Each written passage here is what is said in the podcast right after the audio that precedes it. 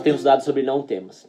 Temos visto diversos personagens e como Deus tem é, encontrado a eles e dado conforto e esperança através dessas duas palavras. No primeiro dia, vimos a história de Abraão, de como Deus chamou ele pelo nome é, e demonstrou seu cuidado e seu amor para a vida dele.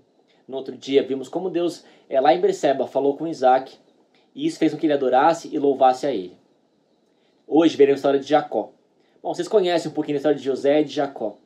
Vocês lembram que José foi vendido pelos seus irmãos e que lá no Egito ele prosperou. Depois dos irmãos virem e reconhecerem quem ele era, José pede que Jacó venha até o, até o Egito. Para ali, José poder cuidar e prover comida e conforto para eles. Nisso, os irmãos voltam para Israel e falam com Jacó: Pai, pai, José está vivo. Jacó deve ter ficado assustado e um pouco preocupado. Mas como assim ele está vivo? Será que eu vou acreditar de novo neles, como eu fiz da primeira vez? Bom, Jacó dá um passo de fé e encaminha em direção ao Egito.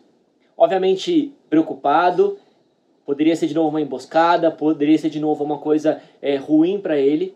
E novamente ele se encontra em Berseba. Assim como foi com Isaac, Deus coloca de novo eles em Berseba, que é o lugar do cumprimento da promessa. E lá, em Gênesis 46, 3, Deus se encontra com Jacó e fala com ele. Eu sou Deus, o Deus seu pai, disse a voz. Não temas, não tenha medo de descer ao Egito, pois lá farei de sua família uma grande nação. Aqui vemos como Deus se revela. Ele fala: Eu sou Deus. Ele é o Deus, o Senhor, o Deus Criador, o Deus poderoso e soberano. Ele mostra aqui quem de fato ele é. E que esse é o motivo que a gente pode confiar e descansar, porque ele não deixa de ser Deus. Mesmo diante de todo esse cenário complicado, essa situação, situação difícil, Deus continua sendo Deus. Ele é soberano, ele é provedor. Depois ele diz o seguinte: Não tenha medo de descer ao Egito, pois lá farei de sua família uma grande nação. De novo, ele reafirma a promessa.